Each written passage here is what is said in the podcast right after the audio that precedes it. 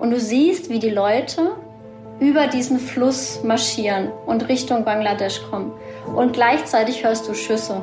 Und die Leute holzen den Bambuswald ab und versuchen mit Bambus irgendwelchen Plastikplan, also alles, was sie irgendwie greifbar haben, versuchen sie dann ihre Zelte selbst aufzubauen. Hallo, mein Name ist Lena und das hier ist eine neue Folge von Welthungerhilfe direkt. Heute spreche ich mit meiner Kollegin Jessica. Sie hat sich auf einer Dienstreise nach Bangladesch dazu entschieden, Kommunikationsarbeit über Nothilfeprojekte zu machen. Aktuell ist sie für die Welthungerhilfe in Gaziantep im Südosten der Türkei, 40 Kilometer von der syrischen Grenze und damit mitten im Kontext der Syrienkrise. Ihr Job ist es, über die dortige Situation zu informieren. Dazu spricht Jessica mit Familien, die Kriege, Krisen und Vertreibung erleben mussten. Welche Spuren und Traumata das in den Leben der Menschen hinterlässt, kann man sich kaum vorstellen. Freut mich sehr, dass du heute da bist und wir ein bisschen über deine Arbeit und deine Erfahrung sprechen können. Hallo Jessica. Ja, danke für die Einladung. Freut mich wirklich sehr. Jess, ich wollte ja vor allen Dingen heute mit dir über deine Erfahrungen in Geflüchtetencamps sprechen. Also du warst zuvor ja auch schon mal in Bangladesch und du bist jetzt in Gaziantep in der Nähe von Syrien und hast da ja sehr krasse Erfahrungen auch im Rahmen von Geflüchtetencamps gemacht. Vielleicht mal als allererstes, weil wir da auch im Vorgespräch so ein bisschen über die Terminologie gesprochen haben. Warum ist dir es wichtig, von einem geflüchteten Camp zu sprechen und nicht etwa von einem Flüchtlingslager? Ja, für mich hat das Wort Lager so ein bisschen bitteren und negativen Beigeschmack, weil, weil mich das einfach immer an das äh, Dritte Reich und Konzentrationslager erinnert. Und deswegen mag ich einfach lieber diesen eher neutralen englischen Begriff Camp und ich versuche das auch immer durchzuziehen und andere davon zu überzeugen, dieses, dieses Wort äh, zu nutzen und nicht das für mich eher altmodische und negativ Wort Lager.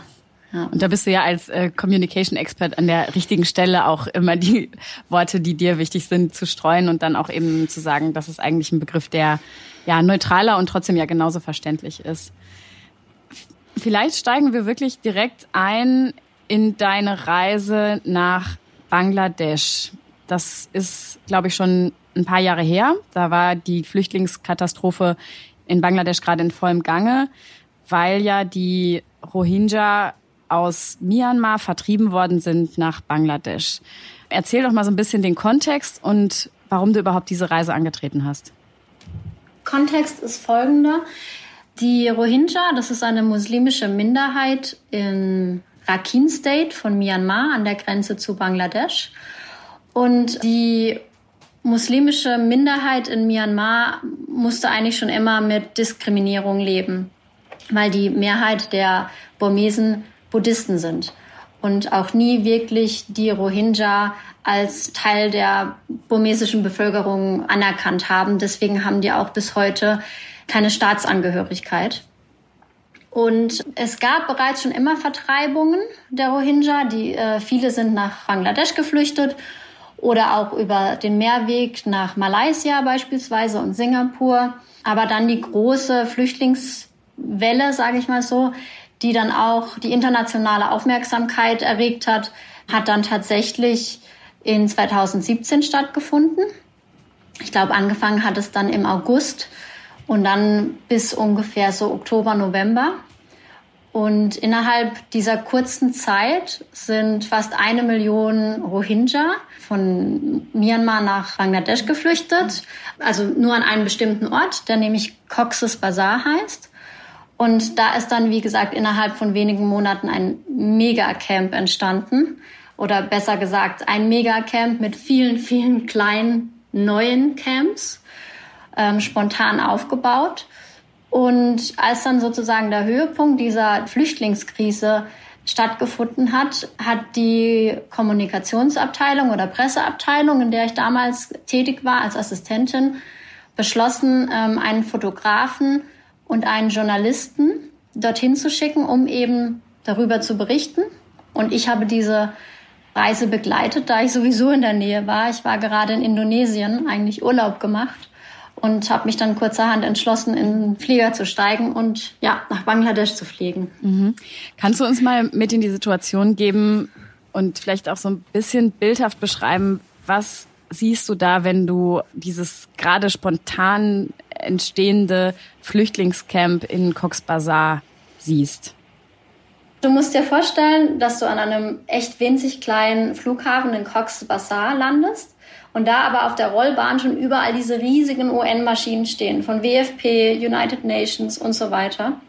Und da ist wildes Getummel mit äh, humanitären Helfern, aber gleichzeitig auch Bengalis, die äh, nach Cox's Bazar fliegen, um da Urlaub zu machen, weil das eigentlich eine super schöne Region ist mit einem ewig langen Sandstrand. Also das ist schon mal dieses mhm. Surreale, was als erstes passiert. Gleichzeitig, du hast auf einer Seite die Touristen und auf der anderen Seite dieses Meer an humanitären Helfern und dieses Gewusel. Mhm.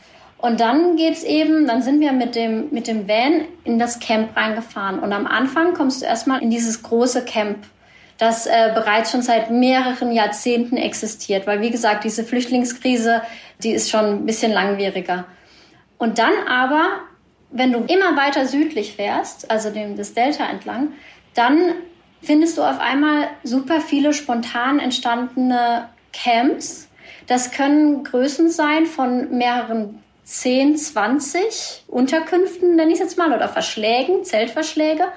Oder dann auch schon direkt Dimensionen mit mehrere Tausende. Und das Krasse daran ist, das hat uns äh, der eine Nothelfer gesagt, der meinte, oh, gestern war das noch nicht da. Oder gestern stand da noch was und heute ist da kein Camp mehr. Also du Mhm. Es entsteht alles so super schnell und spontan und die Leute holzen den Bambuswald ab und versuchen mit Bambus irgendwelchen Plastikplan, also alles, was sie irgendwie greifbar haben, versuchen sie dann ihre, ihre Zelte selbst aufzubauen, weil du musst dir vorstellen, die humanitären Helfer und die Organisationen haben in dem Moment nicht so schnell reagieren können, wie diese Fluchtbewegung mhm. stattgefunden hat. Mhm. Also ich stelle mir also, im Prinzip ja. eine, eine Menschenmenge vor aus Flüchtlingsströmen, die nach und nach ankommen, Familien, Kinder, im Prinzip wahrscheinlich ja alle aus mehr oder weniger einer Richtung kommt, aus Myanmar mhm. und vermischt mit den humanitären Helfern, du hast es gerade, du hast gerade ein paar Organisationen genannt, also WFP, World Food Program, die sich da sozusagen versuchen, so schnellstmöglich sie können, Zelte zu bauen, Verschläge zu bauen ähm, und vermutlich auch Essen zu verteilen. Also das ist so. Genau. Mh versuche mich wirklich so reinzuversetzen, wie ist die Stimmung, was höre ich da, was, was riecht man da? Also die Stimmung ist sehr beängstigend. Wir, wir haben es auch einmal gewagt, ziemlich nah an die, an die Grenze zu, zu gehen. Musst dir vorstellen, das Flüchtlingscamp von, sage ich jetzt mal, der burmesischen Seite oder Myanmar grenzt, da grenzt einfach, das ist einfach nur die Grenze ist ein Fluss. Und du siehst, wie die Leute über diesen Fluss marschieren und Richtung Bangladesch kommen. Und gleichzeitig hörst du Schüsse. Wir haben auch versucht, näher ranzukommen, um beispielsweise Fotos machen zu können. Aber das Militär und die Blauhelme, die da eingesetzt wurden, die haben dann auch gesagt, dass wir nicht näher ran dürfen, weil das burmesische Militär beispielsweise auf die Flüchtlinge schießt, damit die nicht wieder zurückkommen. Also du hast solche Situationen, du siehst die Menschen total erschöpft, du siehst blanke Horror in ihren Augen. Mhm. Und viele tragen ihre älteren Verwandten, Mutter oder Vater, irgendwie auf dem Rücken. Oder sie spannen irgendwelche Tücher an, an zwei Stöcken, damit sie die dann zu zweit irgendwie auf so einer selbstgebauten Trage tagelang tragen und dann irgendwann mal Zuflucht in Bangladesch finden. Das Szenario ist wirklich beeindruckend, also neg negativerweise natürlich beeindruckend. Was hat das mit dir gemacht? Ich meine, du kamst ja ehrlicherweise auch gerade äh, aus dem Urlaub in Indonesien, also wahrscheinlich eher aus einer paradiesischen Szenerie. Was hat das in deiner Gefühlswelt ausgelöst, als du da auf einmal in Cox's Bazar gelandet bist?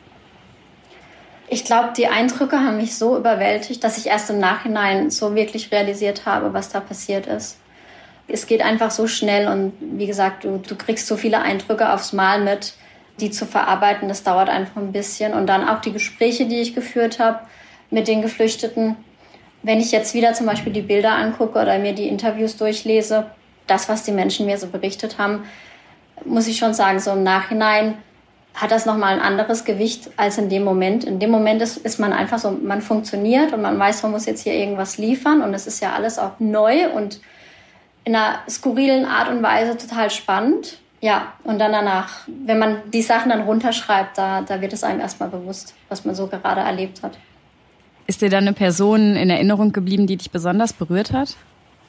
Eigentlich alle, tatsächlich. Die Geschichte von den Rohingya ist eigentlich durch die Bank weg dieselbe schreckliche Geschichte. Es geht immer darum, vertrieben zu werden, es geht um Vergewaltigung, es geht um schreckliche Gräueltaten und ganz, ganz viele haben einfach die Frau oder den Mann verloren und wissen bis heute nicht, was mit denen passiert ist. Ich hatte auch mit einer jungen Mutter gesprochen, die hat erst vor wenigen Tagen ihr Kind zur Welt gebracht. Und die Frau ist hochschwanger und auch ziemlich mangelernährt tatsächlich. Ich glaube, fünf oder sechs Tage ohne irgendwie richtige Nahrung und Wasser ähm, von, von Myanmar nach Bangladesch ja, geflüchtet, in der ständigen Angst erwischt zu werden und hat dann, wie gesagt, wenige Tage später unter diesen Bedingungen ihr Kind zur Welt gebracht.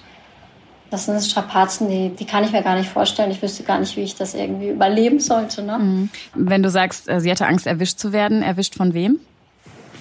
Von dem burmesischen Militär die aber ja, so wie du es eben beschrieben hast, im Prinzip daran interessiert sind, die Menschen zu vertreiben. Also sehe ich ja, die, die sind daran interessiert, die zu vertreiben, aber du musst dir auch vorstellen, wenn die jemanden in die Finger bekommen, vor allem Frauen, dann haben die tatsächlich auch ihren Spaß daran, diese Frauen zu vergewaltigen. Und das, also das haben mir alle durch die Bank weg erzählt, dass viele Opfer sexueller Gewalt wurden oder eben Zeugen sexueller Gewalt waren. Und nicht nur das, die Angst vor sexueller Gewalt, sondern auch, wenn die natürlich die Leute gesehen haben, dann hatten auch viele ihren sadistischen Spaß daran, die Leute zu erschießen. Das sind die Geschichten, die Flüchtlinge dir berichtet haben, die gerade in dem Camp angekommen sind, ne? Genau, genau. Das sind ja wirklich total grausame äh, Erfahrungen, die die Menschen machen. Und ja, und du hast wahrscheinlich da fast so ein stand es vielleicht auch für einen Moment in einer Art Kulturschock, weil du gesagt hast, du hast einfach funktioniert und hast eigentlich erst im Nachhinein so ähm, verarbeitet, in was für einer Szenerie du dich da gerade bewegt hast. Es hat letztendlich einen totalen Wendepunkt in deinem Leben ausgelöst, weil du hast dich letztendlich mit dieser Reise ja auch ein Stück weit für eine etwas andere oder eine neue Richtung deines beruflichen Werdegangs entschieden, oder? Ja, genau. Also für mich war schon immer klar, dass ich im Ausland arbeiten möchte. Und äh, seit meinem Studium, Asienwissenschaften hatte ich studiert und dann mit meinem Einstieg in der Welthungerhilfe, war dann eben klar, es wird, es wird auch für eine Nichtregierungsorganisation sein. Aber es war nie so wichtig klar, in welche Richtung es denn gehen sollte. Und mit dem Besuch in äh, Cox's Bazar in Bangladesch war dann eben relativ schnell klar für mich, dass das Thema Flucht und Konflikte und Krisen für mich total spannend ist auf einer gewissen Art und Weise und ich da einfach in, in dem Bereich irgendwie tätig sein möchte. Mhm. Genau. Mhm. Du bist ja jetzt auch tatsächlich äh, weiterhin in dem Bereich tätig und wir kommen auch gleich auf deinen jetzigen Standort Gaziantep und ja, im Prinzip die Lage in Syrien und rundherum zu sprechen. Vielleicht aber noch mal einmal die Frage, das, was die Welthungerhilfe in solchen Regionen macht, ist ja klassische Nothilfe. Also im mhm. Prinzip schnelle äh, Versorgung, direkte Überlebenshilfe der Menschen, die da, die sich gerade in so einer Situation befinden. Wie ist dein Blick auf klassische Nothilfe? Ist das nicht, ehrlich gesagt, auch ein Tropfen auf den heißen Stein und jetzt keine langfristige Lösung? Eine langfristige Lösung kann es nicht sein, nee. Aber du hast einfach Situationen, da geht es einfach nicht anders. Beispielsweise, nimm mal Syrien. Du kannst einfach in Kampfgebieten oder in Gebieten, in denen es Kampfhandlungen gibt, einfach nicht irgendwelche nachhaltige Strukturen schaffen. Oder ich sage jetzt mal, ähm, nachhaltige Strukturen im Bereich Landwirtschaft. Wir haben jetzt mittlerweile auch Projekte, die wir mit der Nothilfe verbinden, indem wir solche Home Gardening Projekte machen. Das, da kriegen die Leute dann ein Stückchen Land von uns zur Verfügung gestellt in der Nähe der Flüchtlingscamps, die sie bewirtschaften können. Aber das geht eben nur, wenn es die Sicherheitslage zulässt, wenn wir Zugang haben und wenn die, die Situation einigermaßen stabil ist. Ansonsten musst du eben auf klassische Nothilfe zurückgreifen und eben diese langfristigen Maßnahmen brauchen ja auch immer ein bisschen Zeit. Ne? Also wenn du jetzt nur kommst mit landwirtschaftlichem Anbaumaßnahmen, das dauert natürlich, bis das Früchte trägt oder in dem Sinne Gemüse. Ne? Und du musst ja die Menschen jetzt sofort versorgen mit Nahrung, mit Wasser mhm. und mit medizinischer Hilfe. Und dementsprechend gibt es da einfach auch keine Alternative. Ne? Mhm. Zumindest nicht in dem Moment, in dem die Krise passiert. Du bist jetzt in Gaziantep, direkt im Grenzgebiet zu Syrien. Welche ist die nächste syrische Stadt bei ähm, dir? Ganz nah ist äh, Assas. Da sind wir auch tätig. Das ist direkt eine Stadt direkt hinter der türkisch-syrischen Grenze. Bist noch gar nicht nach Syrien äh, wirklich reingefahren. Das war bisher noch gar nicht möglich, oder? Nein, genau. Das war bisher noch nicht möglich. Zum einen aus Sicherheitsgründen. Wir versuchen natürlich, wenn wir beispielsweise unsere Projekte innerhalb Syriens besuchen, dann sind das meistens diejenigen, die die Projekte auch wirklich umsetzen, um einfach zu verstehen, ob alles, ob alles so läuft wie geplant. Aber diese Besuche werden bisher auf das Minimum reduziert. A, es hat äh, natürlich auch administrativen Aufwand. Du brauchst jede Menge Genehmigungen. Aber eben auch die Sicherheitslage lässt es nicht zu, dass wir als internationales Personal jetzt hier ständig äh, von einer Seite der Grenze über zur anderen springen. Aber hoffentlich in naher Zukunft. Wir werden jetzt auch ein eigenes Büro haben im Nordwesten von Syrien, eben in Assas. Das ist äh, im nördlichen Aleppo. Und äh, ja, dann hoffentlich bald werde ich auch mal selbst vor Ort sein können. Wie sieht denn da im Moment die Situation der Geflüchteten aus, mit denen die Welthungerhilfe arbeitet? Also vielleicht zunächst ist es so, dass die Camps tatsächlich jetzt in der Türkei sind und viele Syrer eben seit ja schon wahrscheinlich vielen Jahren dort jetzt in Flüchtlingscamps in der Türkei wohnen? Also in der Türkei leben im Moment 3,6 Millionen syrische Geflüchtete. Aber nur ein Bruchteil davon äh, ist in Camps. Die meisten Camps wurden geschlossen in den letzten Jahren. Es gibt noch welche, aber wirklich die Anzahl ist sehr gering. Einfach auch aus dem Grund, um die Menschen zu integrieren. Ne? Sei es jetzt integrieren im Sinne von sozialer Zusammenhalt schaffen, also in, in, ja, in die Bevölkerung integrieren, aber eben auch wirtschaftlich integrieren, weil wenn du Leute natürlich nur in den Camps hast, sind diese mehr abhängig von humanitärer Hilfe, lass mal sagen, als wenn du die Leute ähm, versuchst, in die Wirtschaft und in den, in den Arbeitsmarkt zu integrieren. Weil es sind ja jetzt mittlerweile auch schon neun Jahre. Und äh, dementsprechend versucht man diese, diese Strukturen ein bisschen aufzubrechen. Was ist da jetzt die Rolle der Welthungerhilfe? Also versuchen wir auch bei dieser Integration in den Arbeitsmarkt zu helfen oder ist unsere Arbeit in dem Raum, wo du bist, wirklich auch die Nothilfe in Flüchtlingscamps? Das kommt drauf an. Also innerhalb der Türkei arbeiten wir nicht oder nicht mehr in Flüchtlingscamps. In Syrien natürlich noch. Ähm, aber wenn wir jetzt erstmal bei der Türkei bleiben, dann ist das so, dass wir, also in der Grenzregion, wir sind da an mehreren Orten tätig, vor allem die mit hoher Anzahl an syrischen Geflüchteten, aber dann auch in der, in Istanbul, wo fast eine halbe Million syrische Geflüchtete leben. Da ist es so, dass wir da insbesondere im Bereich, man nennt das Protection und Case Management tätig sind. Also sprich, das sind so sogenannte Sozialarbeit und Schutzprojekte. Das heißt, wir versuchen A, die, die Rechte von Syrerinnen und Syrern zu stärken, sie aufzuklären über ihre Rechte, weil sie haben tatsächlich Rechte auch in der Türkei. Und wie sie eben Zugang zu Dienstleistungen haben, vor allem soziale Dienstleistungen und, äh, und welche das sind. Das sind so Hauptprojekte, die wir haben. Und eben auch sehr viel Traumabewältigung. Was wir auch machen, gerade jetzt in Zeiten von Corona, aber auch schon vorher, ist auch äh, finanzielle Unterstützung.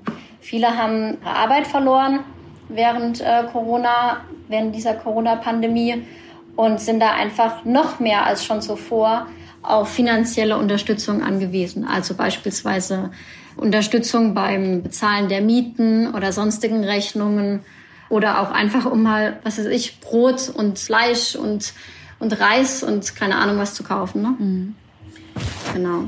Ich glaube, auf das Thema Trauma und was so eine anhaltende Kriegssituation mit Menschen macht, können wir gleich nochmal zu sprechen kommen. Ich würde vielleicht doch nochmal den Blick einmal auf die Geflüchtetencamps werfen und so einen Vergleich ziehen zwischen dem, was jetzt sozusagen in Syrien ist und was du in Bangladesch gesehen hast. Weil, äh, wenn ich das richtig sehe, ist ja vor allen Dingen ein Unterschied, dass Cox Bazar oder das Camp bei Cox Bazar eben gerade aus so from scratch, wie man sagt, aus dem Nichts irgendwie hochgestammt wurde, während die Camps in Syrien ja zum Teil seit Jahren bestehen und dann ja auch sowas annehmen wie einen permanenten, wie, fast wie ein Dorf. Wie, wie kann ich mir das vorstellen? Wie sieht's da aus? Du hast eigentlich diese Szenarien, die du gerade beschrieben hast, sowohl in Cox's Bazar als auch in Nordwestsyrien. Beispielsweise in Cox's Bazar. Ich hatte vorher mal angedeutet, dass diese Flüchtlingskrise auch schon seit mehreren Jahren besteht, mehreren Jahrzehnten. Wenn man ganz weit zurückgeht, sogar Jahrhunderte. Mhm. Das heißt, auch in Cox's Bazar hast du sozusagen im Zentrum kannst du ein Flüchtlingscamp anfinden. Da gibt es schon relativ solide kleine Häuschen, also aus Stein hochgezogen. Du hast äh, Märkte, du hast einen Friseur, einen Salon, du hast kleine Apotheken, also natürlich alles sehr informell, aber du hast eine ein Markt und eine Infrastruktur. Und dann, als die, die große Flüchtlingswelle kam in 2017, da sind dann drumherum diese ganzen spontanen, total unorganisierten Camps entstanden, wo du keinen Zugang zu Wasser hast oder zu sonst irgendwas. Und diese Szenarien findest du natürlich auch in Syrien. Ne? Also wie gesagt, der Konflikt ist jetzt bereits seit 2011 im, im Gange.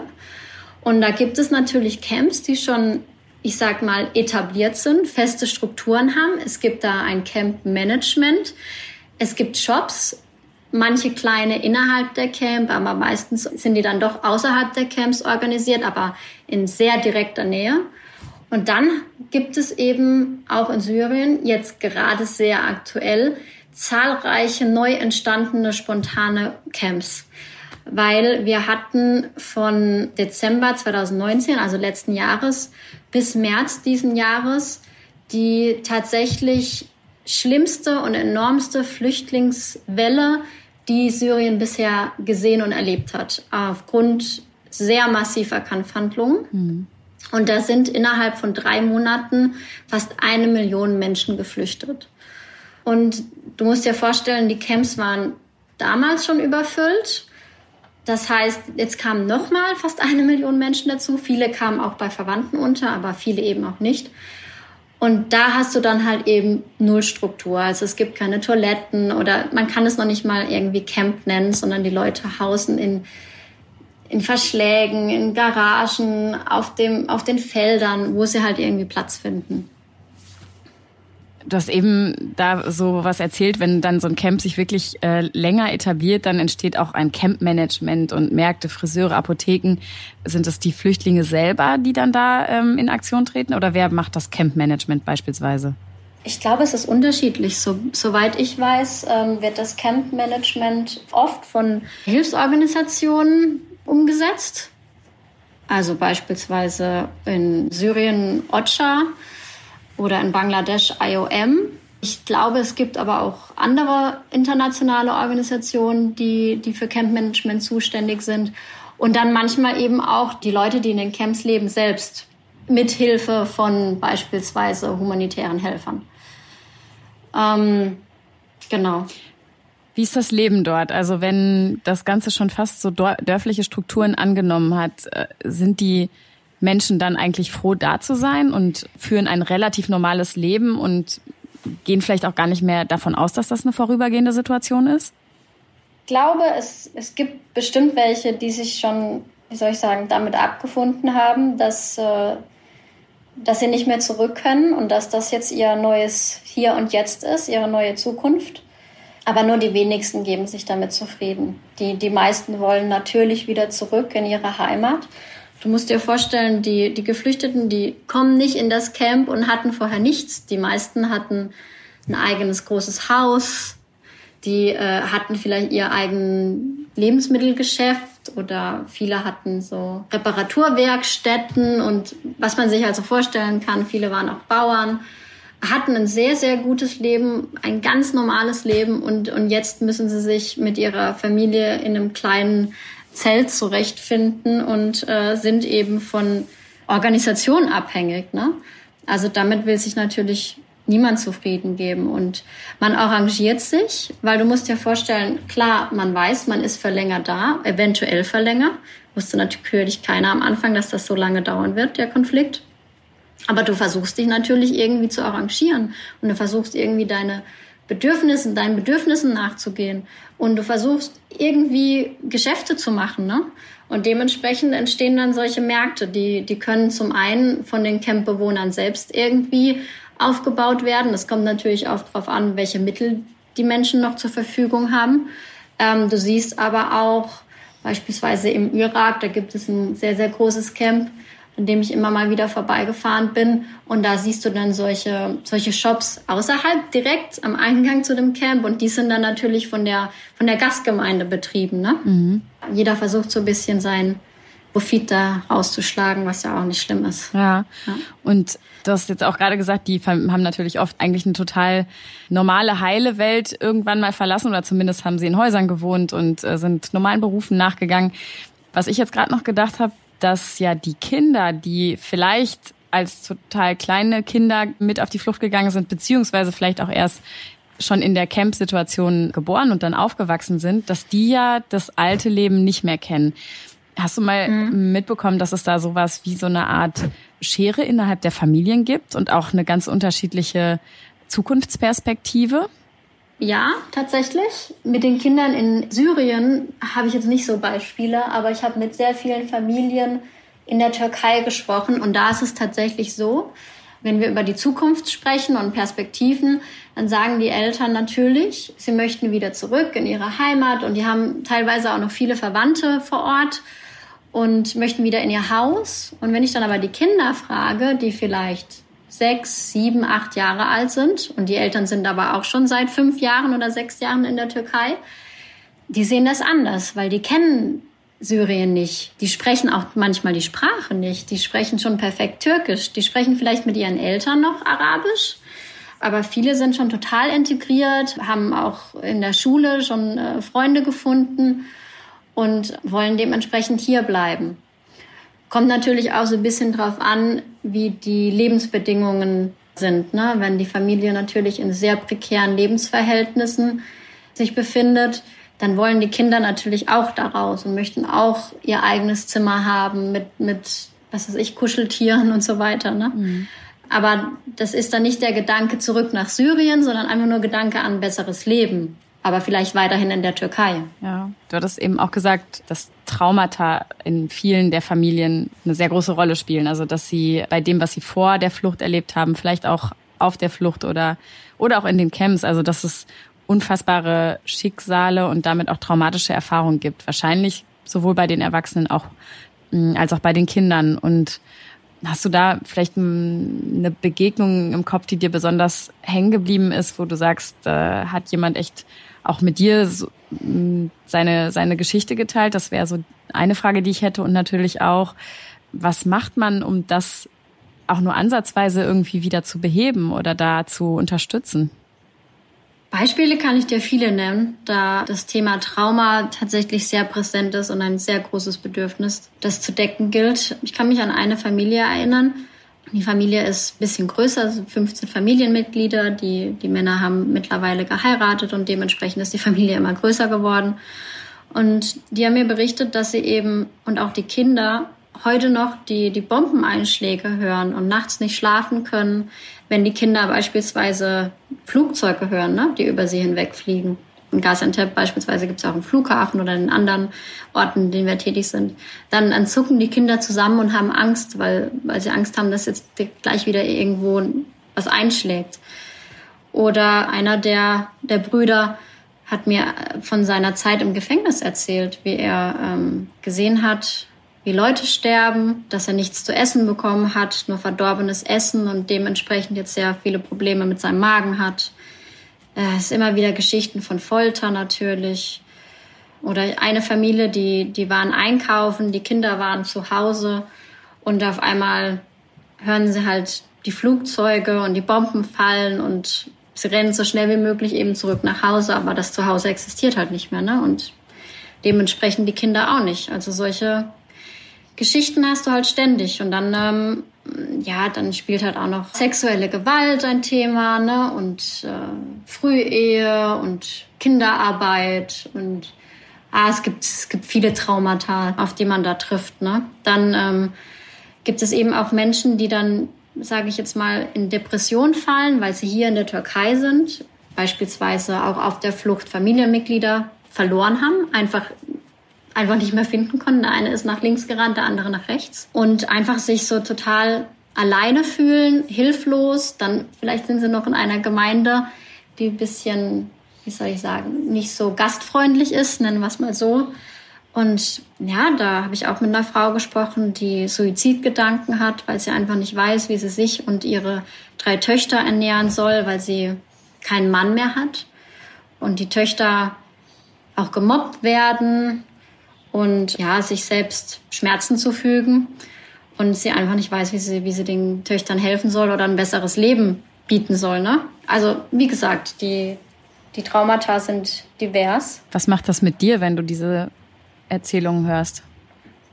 In dem Moment versuche ich einfach professionell zu sein, weil es bringt nichts, wenn ich jetzt, äh, sage ich jetzt mal, irgendwie zusammenbreche vor den Menschen und da heule, damit ist niemandem geholfen. Ne? Und auch so, ich, ich stecke das tatsächlich ganz gut weg. Und meine Arbeit besteht ja auch darin, diese, diese Interviews dann runterzuschreiben. Und vielleicht ist das dann auch so eine Art, äh, keine Ahnung, Therapie oder wie auch immer, ich will es nicht Therapie nennen, aber damit ne, beschäftigt man sich dann, während man die Sachen runterschreibt. Ein Verarbeitungsprozess und, bei dir selber. Genau, genau. Und, ähm, und auf der anderen Seite sind die, die meisten Menschen, mit denen ich spreche, ja auch Leute, die wir als, als Organisation, als Welthungerhilfe unterstützen. Das heißt, ich weiß, die kriegen bereits psychosoziale Beratung, also genau, kriegen ihre regelmäßigen ähm, Sessions und man versucht denen dann eben, soweit es irgendwie geht, zu helfen. Und das macht es natürlich leichter. In äh, Bangladesch beispielsweise, da habe ich eben mit Leuten gesprochen, da wusste ich nicht, wird ihnen im Endeffekt geholfen oder nicht. Das ist dann nochmal eine andere Sache, wenn man einfach überhaupt nicht weiß, was, was mit den Leuten passiert. Und wie gesagt, mit den Leuten, die wir unterstützen, da ist das Gute, dass wir die wirklich eng betreuen. Also so eine Sozialarbeit, wie man es auch in Deutschland kennt, das nicht einmal besuchen, dann zum nächsten Psychologen überweisen und das ist es, sondern wir begleiten die Menschen oft über Monate hinweg. Und dann kann ich natürlich immer mal wieder bei den Kollegen nachhören. Und wie geht's ihr? Wie geht's der Familie? Und so weiter und so fort. Und dann ist es umso schöner, wenn man hört, ja, wir haben eine neue Wohnung gefunden und der Mutter geht's schon wieder besser und, ne? Und so weiter. Das hilft dann auch natürlich sehr viel. Das habe ich auch gerade gedacht. Was sind denn so die positiven Momente oder die, die kleinen Veränderungen, die du siehst, die dich dann natürlich auch wahrscheinlich, ja, die dir letztendlich ja auch vielleicht sowas wie Energie und Motivation geben, weiterzumachen?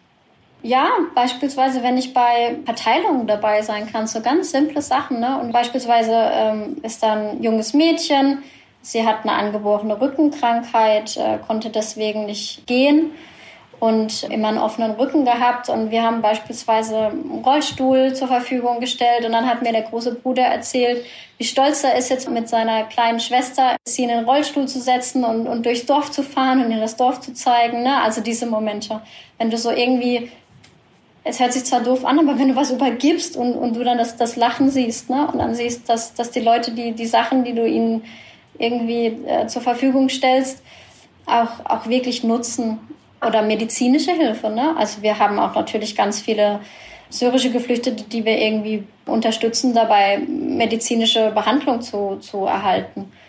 Und wenn du dann natürlich hörst, ja, die dringende Operation wurde durchgeführt und es geht ihnen gut und auf der Weg der Besserung, dann ist es natürlich schon schön.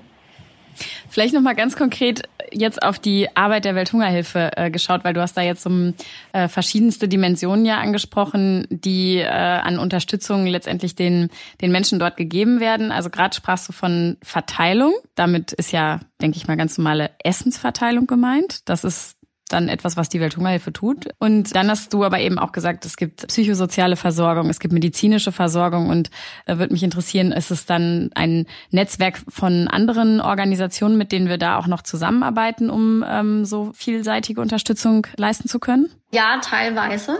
Also gehen wir mal auf die klassische Nothilfe zurück, also Verteilen von Lebensmittelpaketen und Hygienepaketen. Das haben wir eigentlich nicht mehr gemacht, machen wir jetzt gerade wieder äh, wegen der Corona-Pandemie. Machen wir aber ganz klassisch immer noch in Syrien, also entweder Lebensmittelpakete oder äh, Hygienepakete oder wo es bereits hm, bestehende Strukturen gibt und Märkte gibt. Äh, da bevorzugen wir dann das Verteilen von Geldgutscheinen, damit eben die Leute die Wahl und Flexibilität haben, die Sachen zu kaufen, die sie auch wirklich benötigen. Was wir in der Türkei aber noch machen, wo ich schon ein paar Beispiele ähm, gebracht hatte, ist eben unter diesem Schirm Sozialarbeit, Case Management, Protection. Da, da arbeiten wir tatsächlich mit Partnerorganisationen auch zusammen, natürlich auch in anderen Projekten. Aber da haben wir Partner, die beispielsweise spezialisiert sind auf medizinische Herdefälle oder Partner, die spezialisiert sind auf Traumabewältigung, Frauenrechte, oder wir haben auch einen Partner, die sind spezialisiert auf Frauen sozusagen, wenn, wenn Frauen irgendwie sexuelle Gewalt widerfährt oder Diskriminierung und so weiter.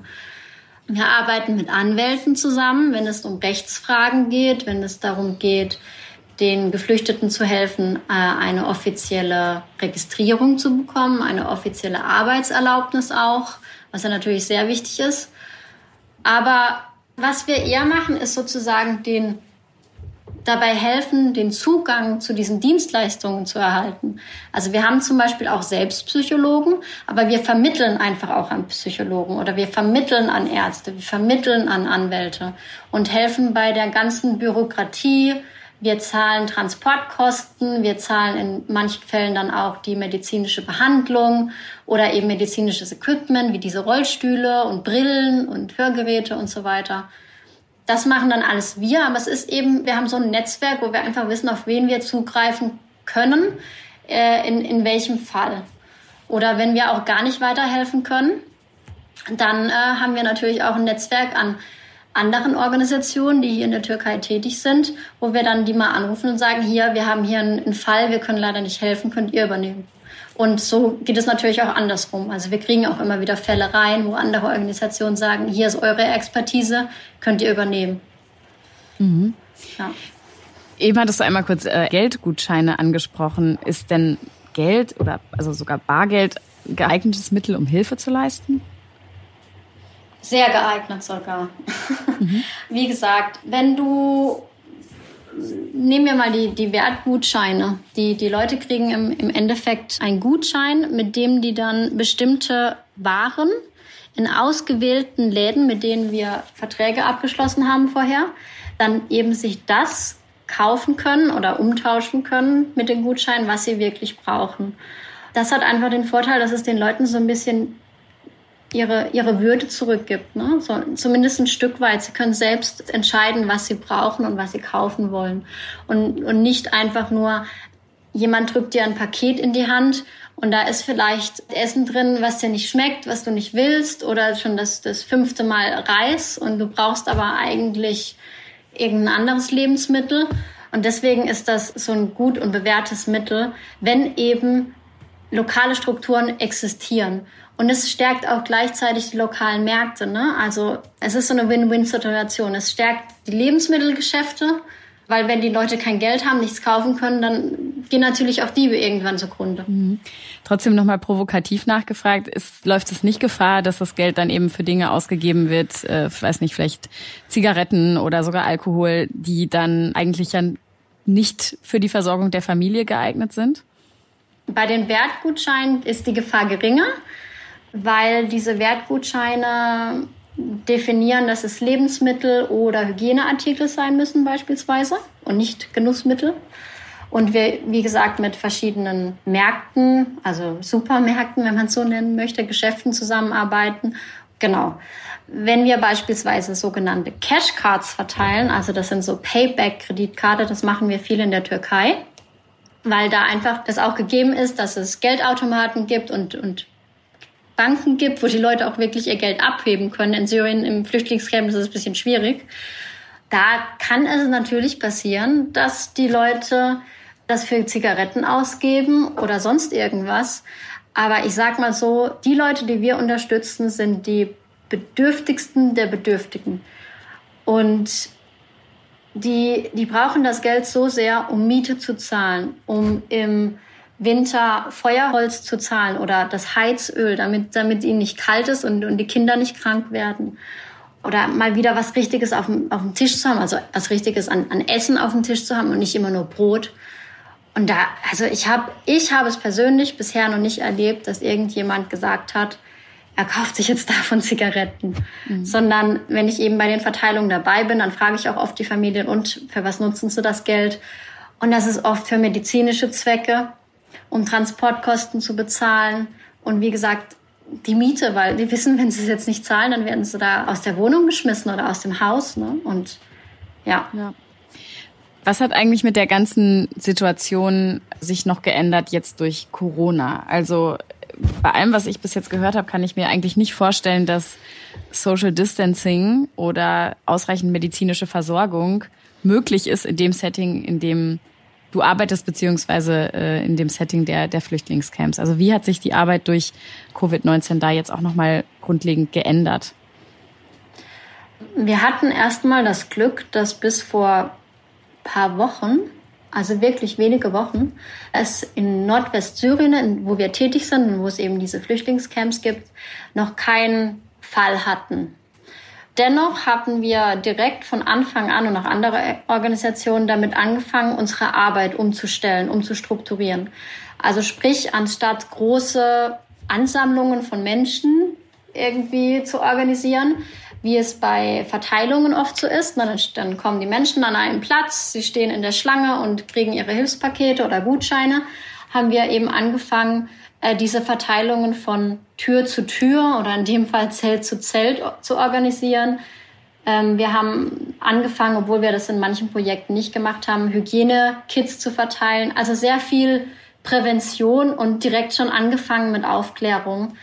Ja, und jetzt haben wir seit paar Tagen, ich glaube, letzter Stand war knapp 30 Fälle in Nordwestsyrien. Jetzt ist natürlich die Angst groß, dass, dass sich das sehr schnell ausbreitet, weil, wie du schon sagst, äh, dieses Prinzip des Social Distancing oder regelmäßig Hände waschen mit, mit Seife oder, oder mit Desinfektionsmittel ist halt einfach nicht gegeben. Ne? Wenn du in solche Zelte schaust, da leben ganze Familien, also nicht nur irgendwie drei oder vier Personen, sondern keine Ahnung, acht Leute, sechs Leute, manchmal mehrere Generationen in einem Zelt da kannst du einfach nicht auf Distanz gehen. Und ein Zelt bedeutet auch manchmal wirklich nur ein Raum, nicht irgendwie noch mit einer Abtrennung oder sowas. Ja, und was medizinische Versorgung angeht, ist in Nordwestsyrien natürlich ganz miserabel, weil in den letzten Jahren systematisch auch ähm, medizinische Infrastrukturen zerstört und bombardiert wurden. Also es wurde ja bewiesen, dass vor allem Krankenhäuser auch Ziel waren von, von Luftangriffen. Und ich glaube, 70 Prozent des medizinischen Personals ist außer Land oder ja, lebt nicht mehr. Und sowas wie Beatmungsgeräte, ich meine, die bringen jetzt im Moment dieses Equipment ins Land, aber natürlich auch nur Stück für Stück und sehr langsam. Aber es, ja, wenn das Virus wirklich sich ausbreiten sollte, in den Camps massiv ausbreiten sollte, dann, ja, ich, ich will es gar nicht aussprechen, aber es wäre sehr schrecklich. Angenommen, wir würden uns in zwei Jahren nochmal widersprechen. Was würdest du dir wünschen, dass es sich in dem Kontext, in dem du tätig bist, geändert hat für die Menschen? Also im Kontext Syrien oder auch in anderen Kontexten dass einfach die Gewalt aufhört, damit die Menschen einfach mal zur Ruhe kommen. Und dass die Menschen sicher sind, wenn sie auf die Straße gehen oder vor, vors Haus, dass sie wieder ihre Felder bestellen können. Das, das ist so was, was ich mir wünsche. Und das ist, also, das sind, das sind auch die Kleinigkeiten, die, die die Menschen sich wünschen. Ne? Es geht jetzt, wenn, wenn du sagst, was wünsch, wenn du sie fragst, was wünschst du dir für die Zukunft, da wird keiner sagen, ein großes Haus oder ein Auto oder sonst was, sondern einfach Sicherheit. Was ich mir auch für unsere Arbeit wünschen würde, ist einfach, dass wir, dass, dass der Zugang zu den Menschen einfach immer gewährt ist, weil das macht es halt total schwierig und super frustrierend, wenn du zu den Menschen, die am dringendsten Hilfe benötigen, wenn du keinen Zugang zu ihnen hast, aus politischen Gründen, wie wir es jetzt mit der UN-Resolution gesehen haben. Wir haben jetzt nur noch einen Grenzübergang, den die UN nutzen kann, um humanitäre Güter nach Nordwestsyrien zu bringen. Vorher waren es mal vier. Das ist natürlich äh, politisches Kalkül. Und auf der anderen Seite dann eben auch die Sicherheitsaspekte, wenn, wenn natürlich Bomben fallen und vor allem auch Bomben auf Strukturen fallen, wo man weiß, das sind Krankenhäuser oder da ist gerade ein humanitärer Konvoi mit Lebensmitteln und dann genau diese Zufahrtswege bombardiert werden, dann ähm, ist das halt sehr schwierig, um es mal milder auszudrücken. Und das wünsche ich mir, dass man einfach dieses Prinzip der humanitären Hilfe respektiert und ähm, ja. Wie denkst du über solche politischen Entscheidungen, so wie du sie gerade beschrieben hast, dass eben zum Beispiel nur noch ein Grenzübergang genutzt werden kann, um Hilfsgüter rüberzubringen? Was, was macht das mit dir, wenn du von sowas erfährst? Extrem wütend, das ist super frustrierend. Ne? In dem Falle ist es auch noch, dass es an, an zwei Nationen liegt oder an einer Nation, die auf die andere noch Druck ausübt. Äh, wir können es ja beim Namen nennen, das sind Russland und, und China.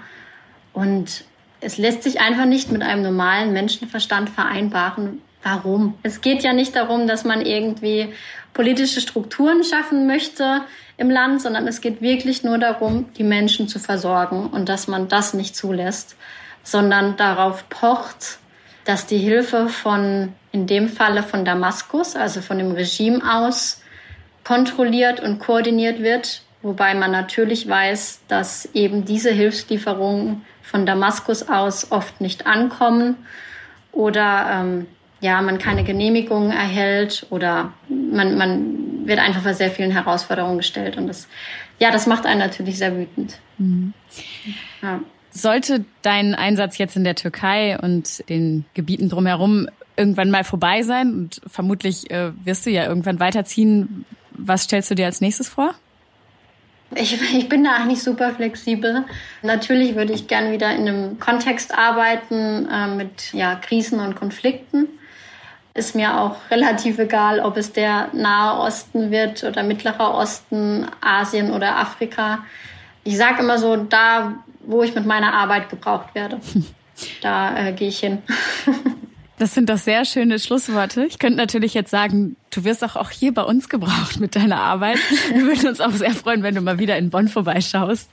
Aber äh, nee, ich, ich finde es super beeindruckend, was du schilderst, wie du damit umgehst. Echt auch grausame Ereignisse, von denen du zumindest hörst, wie du die verarbeitest und natürlich auch dann letztendlich für die Welthungerhilfe aufbereitest im Sinne von einfach drüber zu sprechen und transparent zu machen, wie die Situation in den Regionen ist, wo Krieg und Konflikt echt seit Jahren äh, leider auf der Tagesordnung stehen. Also sehr beeindruckend, Jessica.